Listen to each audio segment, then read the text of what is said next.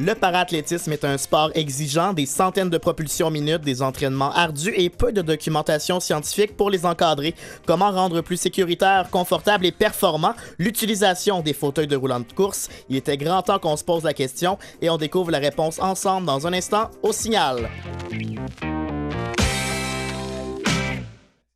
Kevin Breton au micro en ce vendredi 1er juin. Très heureux de vous retrouver aujourd'hui avec nos invités. Euh, ben, on rejoint au, au, bout du fil euh, une habituée de l'émission, euh, Marine Gaillard, qui est directrice adjointe au CIVA, le Centre d'intégration à la vie active. Bonjour Marine. Bonjour. Et avec nous en studio, professeur au département des sciences de l'activité physique et chercheur au Centre de recherche interdisciplinaire du Montréal métropolitain.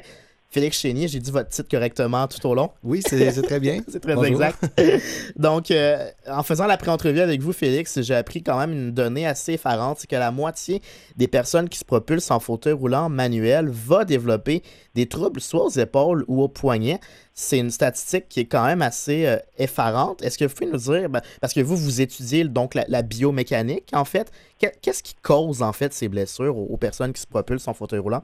En fait, euh, quand on parle de développement de troubles musculosquelettiques, il y a trois grandes causes. Il y a l'intensité de la force. C'est difficile de propulser un fauteuil. Mhm. Euh, chaque force, chaque, chaque propulsion, chaque poussée est difficile à faire. Ensuite, à chaque fois qu'on pousse la roue, il y a un contact entre la main et la main courante qui se fait. Donc, ça, fait, ça crée des chocs. Donc, les impacts, c'est un deuxième facteur des, euh, du développement des troubles musculosquelettiques. Et le nombre de répétitions, on parle de 3 à 4 000 poussées par jour euh, chez quelqu'un qui est actif en, fauteuil roulant. Mhm. Donc, si on rejoint ces trois facteurs-là, ben, c'est pas très étonnant qu'au niveau de l'épaule, on, ait ces, troubles-là. Combien, combien de poussées par jour?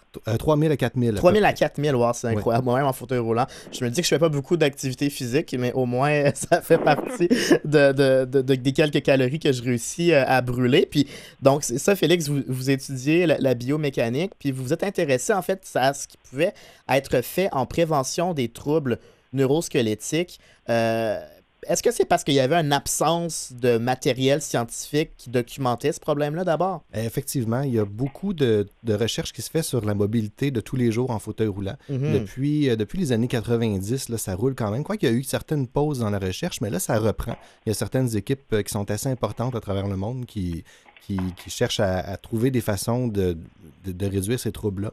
Au niveau du sport, par contre, il y a vraiment, vraiment pas grand-chose. Euh, il y a, encore là, il y a quelques équipes euh, en France. Il y a une, équipe qui commence à s'intéresser à la biomécanique du sport en fauteuil roulant. Euh, il y a une grosse équipe aux Pays-Bas et en Angleterre, mais eux, ils sont plus dans la physiologie, donc les, battements cardiaques, respiration et compagnie. Mhm. Au niveau des forces, des moments, donc qu'est-ce qui cause des, les tensions. exact, c'est ça.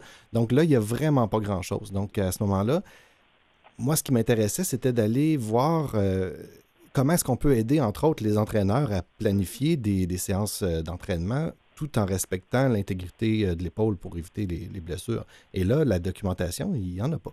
Et ça, c'est des phénomènes, Marine, que vous observez sur le terrain euh, de, première main, comme on peut dire, parce qu'au mm CIVA, ben, il y a beaucoup, beaucoup d'activités de loisirs, mais il y a beaucoup dans votre offre de, de, services, des sports qui sont en fauteuil roulant.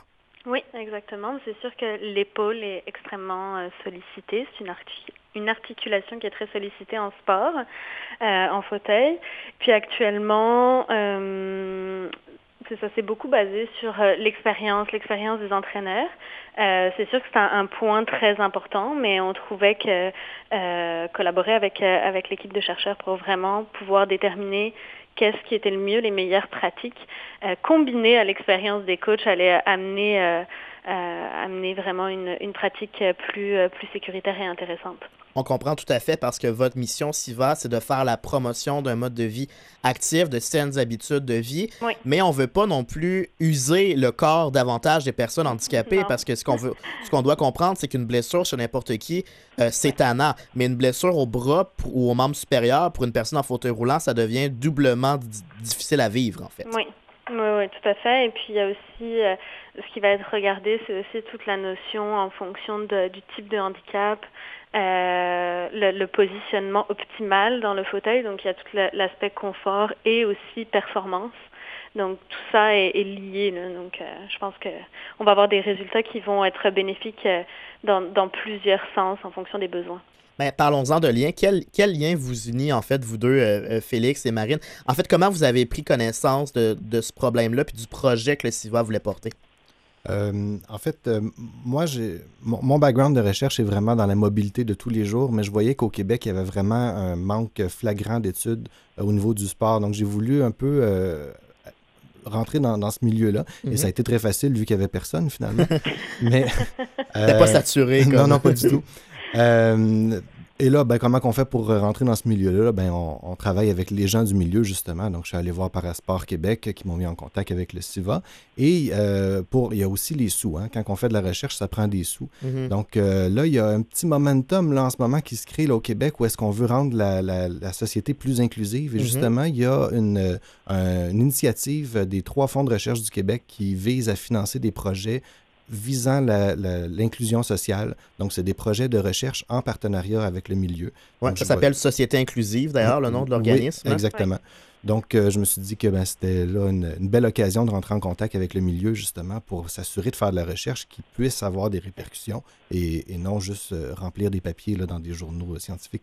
Oui, puis on a accepté votre projet euh, rapidement. Oh oui, c'est, Ça, a bien été. Est-ce que... Euh, le, le, SIDA a pour mission euh, de collaborer à la recherche. Donc, nous, c'est sûr que quand on a été approché, ben, on était content de, participer. Ça fait partie de notre mission. Puis nous, de notre côté, ça faisait aussi un moment qu'on se disait, ben, il n'existe rien dans la recherche à ce sujet, qu'on, qu'on, qu'on regardait, puis qu'on n'arrivait pas vraiment à trouver de d'informations pertinentes. Mhm. Donc euh, là, c'est ça vient répondre aussi à un besoin, euh, un besoin qu'on avait. Mais cette préoccupation-là que les, disons, les, les, principaux acteurs, là, comme vous, Marine, par exemple, ou j'imagine également que c'est une même préoccupation qui existe chez Altergo, chez Parasport, est-ce que c'est des préoccupations qu'on ressent aussi chez les athlètes qui sont sur le terrain à mieux documenter leurs pratiques pour éviter des blessures? Euh, oui, éventuellement, oui, c'est des, préoccupations qu'il y a au niveau des entraîneurs euh, surtout. Euh, puis moi, bon, j'ai une petite sensibilité par rapport à ça, vu que je suis kinésiologue de formation, donc mhm. c'est sûr que j'avais un intérêt aussi un petit peu plus, un petit peu plus poussé. Puis le, le, CIVA a toujours travaillé dans ce sens-là. Ça fait partie aussi vraiment de notre, de notre essence, donc, donc oui. Parfait. Est-ce que vous pensez que parce que ce qui va arriver, c'est qu'on va en parler davantage en deuxième portion de l'émission, mais vous allez arriver avec des propositions sur comment, installer sa posture sur son fauteuil roulant, comment ajuster l'assise, à quelle fréquence ou quelle, quelle devrait être la durée de mes mains sur les roues lors de la propulsion. Est-ce que vous pensez que les athlètes vont être attentifs à ces suggestions-là que vous allez leur apporter? Quand c'est des athlètes qui pratiquent leur sport depuis des années d'une même manière puis qui ont peut-être pris des mauvais plis en quelque sorte? Ben, je pense qu'il y a une portion éducation à faire, nous, sur le terrain, au niveau euh, des athlètes. Mais après, euh, c'est au fur et à mesure, au fil du temps. Moi, je pense que tous les athlètes, même ceux qui font du récréatif, sont tout à fait ouverts et veulent avoir de l'information et des conseils sur leur positionnement dans leur fauteuil. Mm-hmm. Euh, ça, je pense que c'est J'en suis convaincue. et puis après, mais il va y avoir aussi tranquillement toute la, nouvelle génération, les plus jeunes qui vont partir sur des, euh, bonnes bases. Euh, je voulais y venir justement du fait que ça va peut-être être plus les jeunes qui vont en bénéficier parce qu'il ne faut quand même pas non plus surestimer la vitesse à laquelle la recherche peut avancer. Uh-huh. Souvent, c'est quelque chose qui est frustrant pour. Le, le, plus frustrant, c'est pour les chercheurs justement qui voient le, qui voit la fin, mais est tellement loin. Ouais. Et euh, donc, ça, ça, va prendre du temps. Donc, euh, vous dites, là, on va arriver avec des conclusions sur euh, combien de temps qu'il faut pousser la roue et tout. Et tout. En fait, là, le projet, c'est un projet euh, sur 18 mois. Donc, il vise en premier lieu à documenter le, sport. Donc, euh, chacun des mouvements qu'on va, va rencontrer dans le sport, c'est quoi sa contribution au niveau des troubles musculosquelettiques. Donc, on commence là. Donc, on va créer le, savoir au, niveau de la biomécanique euh, de la propulsion et différents gestes qu'on retrouve dans le sport. Mais après ça, pour les recommandations finales, euh, là, ça, c'est peut-être. On va avoir des, ébauches de ça. Mais. Il faudra voir comment on va les articuler aussi, ces, recommandations. Exact. C'est que là, après ça, on va avoir l'information pour pouvoir créer des, prototypes de plans d'entraînement. Après ça, mhm. les plans d'entraînement, il va falloir les valider dans d'autres projets. Donc, mhm. ça se fait en plusieurs phases. Donc là, on commence. Et euh, je pense qu'on commence sur le bon pied. Mais, euh, Ou sur la bonne roue. Oui, ouais, ouais, on peut voir ça comme ça. Euh, et après ça, ben, euh, en fait, le, temps, le, temps nous dira comment on avance là-dedans. Puis vous en avez déjà glissé un mot, Félix. La première étape, c'est de bâtir une espèce de grosse collecte de données qui va servir après ça à fournir la documentation. Puis c'est vraiment euh, fascinant comment vous avez procédé à cette, euh, à cette euh, mise en commun des données-là. On va prendre une petite pause musicale, puis on sera de retour après la pause dans un instant, toujours avec Marine Gaillard et Félix Chénier au signal.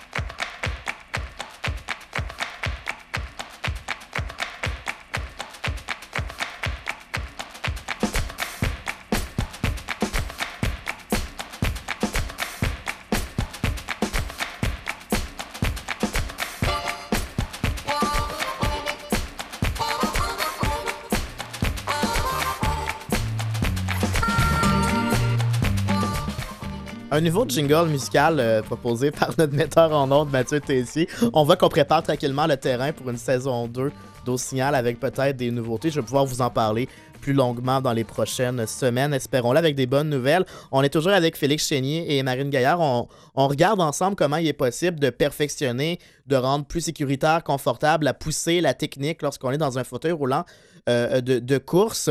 Et puis, euh, ce qui est intéressant, c'est qu'on étudie depuis longtemps le fonctionnement des bipèdes. Hein. Euh, l'homme, ça date pas d'hier, qui s'est levé sur ses deux pattes pour chasser. Puis il y a beaucoup de documentation là-dessus, très peu sur la propulsion en fauteuil roulant. Maintenant qu'on part de zéro, comment on fait pour documenter sur le plan biomécanique toutes ces choses-là? Puis j'imagine qu'il y a comme une panoplie de facteurs à prendre en, ligne de compte. Euh, il, y a, pas mal d'instruments, effectivement. Euh, ce qu'on va utiliser pour enregistrer le mouvement, ça, c'est la première chose. On veut voir c'est quoi l'action de la personne, donc comment elle bouge. Donc, à ce moment-là, on va utiliser des instruments qui ressemblent à, ce qu'on va retrouver dans le cinéma d'animation en 3D. Mhm. Donc, c'est des petites billes euh, réfléchissantes qu'on va mettre partout sur le corps de la personne. On va mettre ça sur des plaques également qui vont être installées sur leur segment, donc les avant-bras, les bras, les omoplates. Donc, on on, remplit la personne de petits marqueurs euh, qui, réfléchissent et après ça, on filme leur mouvement avec une série de caméras. Donc, pour notre projet, je pense qu'on va avoir 16 euh, ou 18 caméras, je ne me rappelle plus trop. Donc, on, crée une, espèce de zone d'acquisition avec ça. Puis c'est comme avec ça qu'on peut créer euh, des personnages 3D et les faire bouger après comme on veut. Une fois qu'on a fait le gabarit de base, on peut lui faire faire à peu près n'importe quelle action. Ouais. La seule différence avec le cinéma, puis c'est une différence qui est quand même assez importante, c'est que euh, ben en fait, le, principe est le même. À, partir de ces petits marqueurs-là, on s'en va voir, euh, pour qu'on puisse voir ce mouvement-là, où est-ce qu'il faudrait qu'il soit le squelette de la personne. Et un coup qu'on a le squelette de la personne, mais en cinéma, qu'est-ce qu'on fait avec? Ben, on map ce squelette-là sur un petit personnage animé, et là, ça fait, notre, euh, ça fait notre mouvement. En cinéma, ils ont juste besoin que ça ressemble à un mouvement qui est correct, puis c'est correct. notre esprit l'admet ou le prend tel exact. En, biomécanique, il faut vraiment qu'on mesure euh, les bons angles, les bons mhm. segments, parce que c'est ça, qui, euh, ça qui nous intéresse. Donc, il y a plusieurs procédures de calibration. C'est beaucoup plus complexe. Il faut mettre les marqueurs aux bonnes places euh, et, tout ça. Donc, ça, c'est pour le mouvement. au niveau des forces, parce qu'on ne fait pas juste bouger, on applique des forces sur les roues. Donc, euh, on va instrumenter les roues. Donc, on remplace les roues euh, du fauteuil de la personne par des roues avec des capteurs de force intégrés. Donc, on sait dans quelle direction on applique les forces, euh, quand est-ce qu'on les applique, dans quel, donc à quel endroit on place mhm. la main pour les appliquer. Et quand on va combiner tout ça, quand on combine la force qu'on applique sur la roue avec le mouvement et la position de la personne, ben là, on peut remonter à chaque articulation. Donc, si on a mesuré une force sur la roue et qu'on voit le mouvement de la personne, ben on peut se dire quelle est la force au poignet. Et après ça, quelle est la force au coude?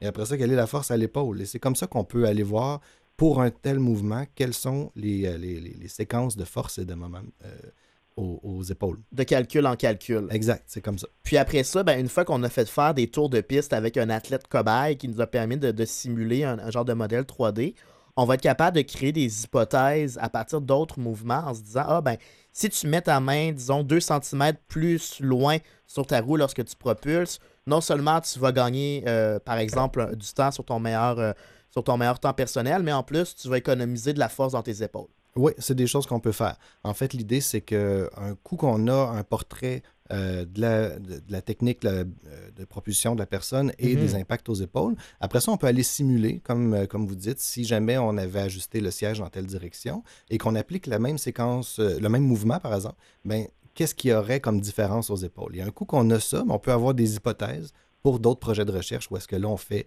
le vrai changement.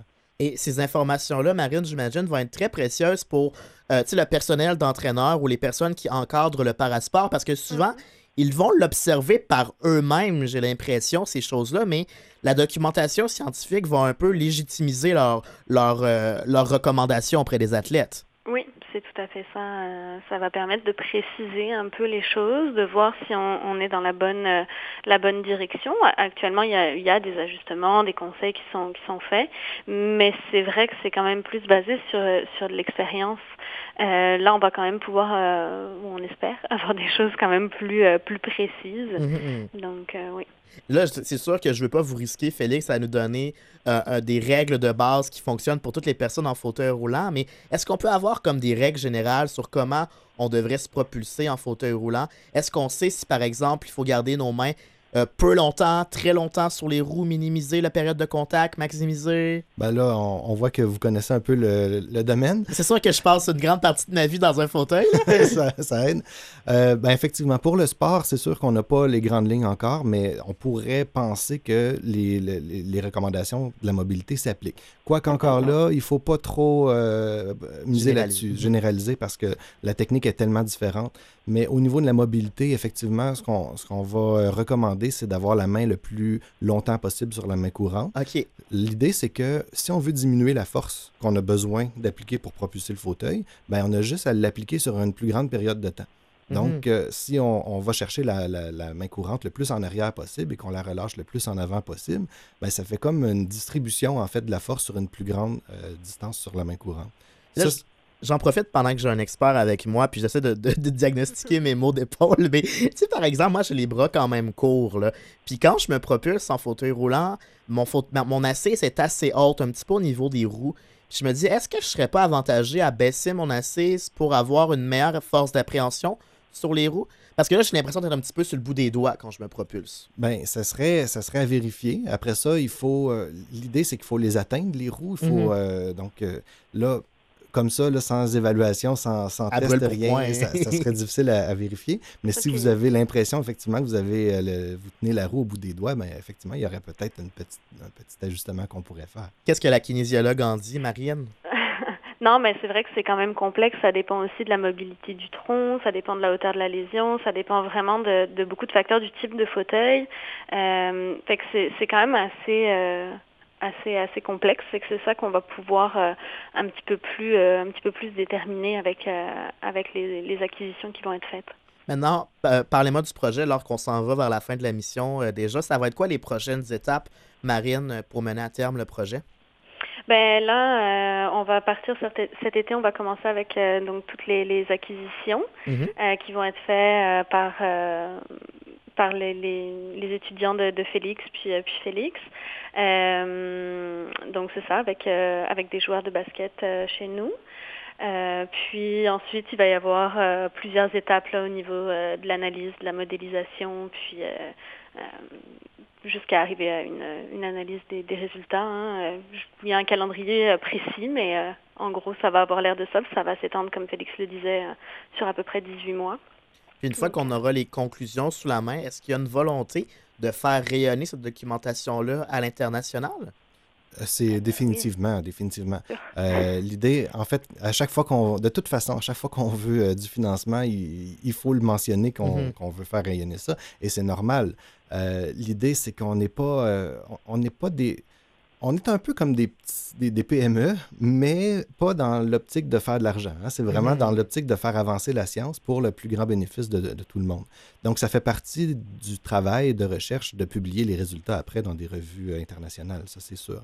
Et ça, va être le cas. Donc, on a déjà, qu'importe les résultats, on, est sûr d'avoir au moins un ou deux articles qui vont se, faire euh, à, la fin du projet. Pour faire connaître le fruit de, de vos recherches. Oui, oui, oui.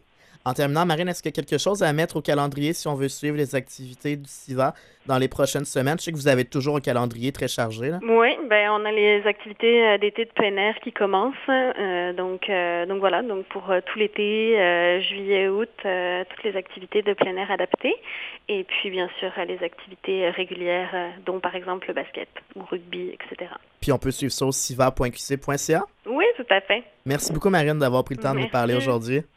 Merci également à Félix d'avoir fait un petit tour en studio pour nous dévoiler euh, votre euh, étude de recherche que je vais, sur laquelle je vais garder un œil euh, dans, les, dans les prochains 18 mois, on dit à peu près. Oui, exact. Et vous pouvez suivre les projets aussi sur sociétéinclusive.ca. Tout à fait. Euh, tous les projets financés par cet organisme sont, listés. Oui, sont fort intéressants. J'avais d'ailleurs reçu Philippe Archambault, euh, qui est comme le directeur qui chapeaute tous les projets, qui était venu nous parler d'autres projets, en a notamment dans les bibliothèques, dans les musées, euh, toujours dans une volonté d'ouvrir les portes à un maximum de personnes, peu importe leur handicap, que ce soit à la culture, au sport, etc. C'est sociétéinclusive.ca si jamais on veut en apprendre plus.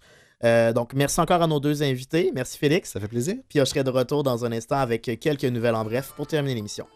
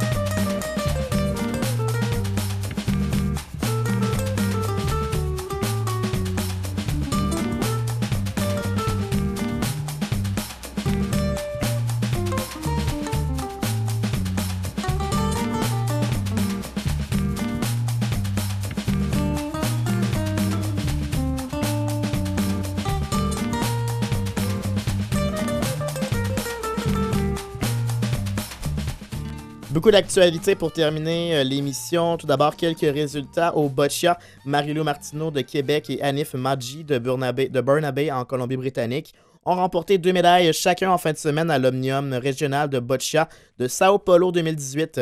Martino a aidé le Canada à décrocher la médaille d'argent en duo BC3 avec Philippe Lord de Blainville au Québec et Éric Bussière de Verchères également au Québec. Les Canadiens ont perdu en finale contre les premiers favoris du Brésil 6-5 en bout supplémentaire. Martino a ajouté une médaille de bronze en simple BC3 et Maggi a gagné les médailles de bronze en simple BC1 et en équipe BC1-2 avec Benoît Ostigui de Montréal et José Lamotte de Trois-Rivières au Québec. En natation maintenant, Tess Rootliff du Centre de haute performance Québec de, Natation Canada a gagné la médaille d'or aux 50 mètres papillon féminin dimanche pour compléter la quatrième étape du circuit de la série mondiale de paranatation. Routifle de Keldon en Ontario a nagé 38,65 secondes pour remporter la victoire. Denise Grawl d'Allemagne a terminé deuxième avec 39,56 secondes au chrono et Trinh T. Beach Nu de Vietnam, du Vietnam a terminé troisième avec un chrono de 43 secondes et 75 centièmes. Du côté du Québec, Sabrina Duchesne a bien fait avec une quatrième, position. Maintenant, si on passe du côté euh, du para-athlétisme, Lakatos, Frotten et Smick ont brillé pour le Canada lors d'un Grand Prix de course. Le champion des Jeux paralympiques, Lakatos de Dorval au Québec et Jessica Froden de Whitehorse ont gagné trois médailles chacun en fin de semaine dans un Grand Prix d'athlétisme en Suisse. Lakatos a décroché le premier rang au 800 mètres T53 masculin en 1, minute 37 secondes et 21 centièmes, le temps le plus rapide au monde cette année. Il a ajouté une médaille également d'argent aux 400 mètres et une de bronze aux 500 mètres. Il a terminé quatrième aux 1500 mètres. Il dit Je dois travailler sur mes départs, ils étaient bons, mais ils pourraient être meilleurs. Cette année, je me suis entraîné beaucoup plus sur la route en préparation pour le marathon et d'autres courses de longue distance. Je suis heureux de revenir sur la piste, mais c'était une préparation totalement différente pour moi. Frotton a décroché une médaille d'argent aux 400 mètres T53 féminin et des médailles de bronze aux 200 et 800 mètres. Du côté de Austin Smith en, Ontario, celui-ci est monté sur deux podiums pour une médaille d'argent et une de bronze. Lee Leclerc de Baie-Saint-Paul au Québec a réussi quatre records personnels dans ses courses T34, dont un dans une victoire aux 500 mètres. C'était des textes du Comité paralympique canadien.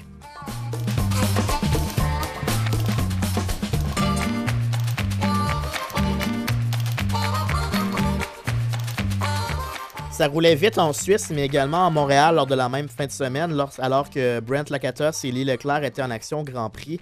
Euh, ben à, Montréal, il y avait d'autres Québécois qui se mesuraient sur la piste du complexe sportif Claude Robillard. Euh, ça avait lieu lors de la soirée Select numéro 2 aux épreuves en fauteuil roulant de cette étape du calendrier de la série Défi national de para-athlétisme. François Alain s'est imposé aux 100 mètres et 200 mètres devant Raphaël Simoneau, en plus d'avoir terminé deuxième aux 400 mètres, qui a été l'affaire du vétéran Alexandre Dupont. À cette même course, Simoneau a pris le troisième rang. Du côté féminin, Ilana Dupont a devancé Sarah White de 1,16 secondes au 100 mètres. White a ensuite, été la seule à se lancer en piste lors de l'épreuve du 400 mètres, selon les informations de Parasport Québec.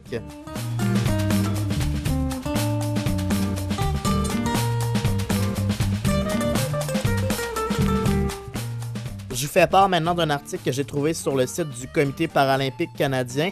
Alors qu'un projet d'étude va avoir lieu pour examiner la qualité des options offertes aux Canadiens avec un handicap en matière de loisirs et sport, parce que si des plans détaillés sont essentiels pour tout projet, une équipe de chercheurs qui travaille en consultation avec le CPC, le Comité paralympique, a déclaré que la création d'un plan détaillé est cruciale dans la mise en place de programmes sportifs ayant pour les personnes ayant un handicap, Caitlin Martin Guinness, chercheuse au sein de l'Université de la Colombie-Britannique, de concert avec une équipe de scientifiques, ont pour à étudier la qualité des activités relatives au sport offerts aux personnes avec un handicap.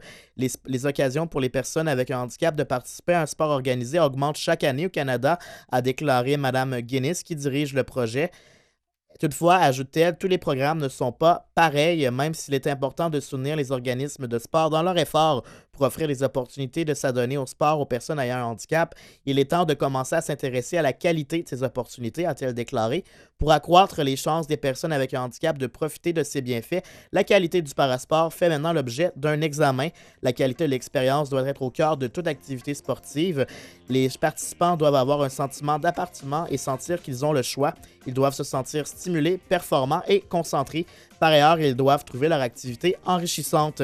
C'est déjà tout pour l'émission. Euh, aujourd'hui, je vous rappelle en terminant que vous avez la chance, toujours le samedi 9 juin, de vous rendre à l'Institut national du sport du Québec pour participer à une séance de Paralympiens euh, recherchés si vous avez entre 14 et 35 ans. C'est organisé par le Comité paralympique canadien à la recherche de nouveaux talents pour les personnes avec un handicap physique ou une déficience visuelle. Ce sera l'occasion de vous tester dans de nombreux sports qui sont en action au prochain Jeux paralympiques et qui sait peut-être débuter une nouvelle aventure. Merci à Mathieu à la mise en onde, merci à Christian aux communications, Merci à nos invités de la semaine et moi je vous dis à la semaine prochaine. D'ici là, gardez le sourire.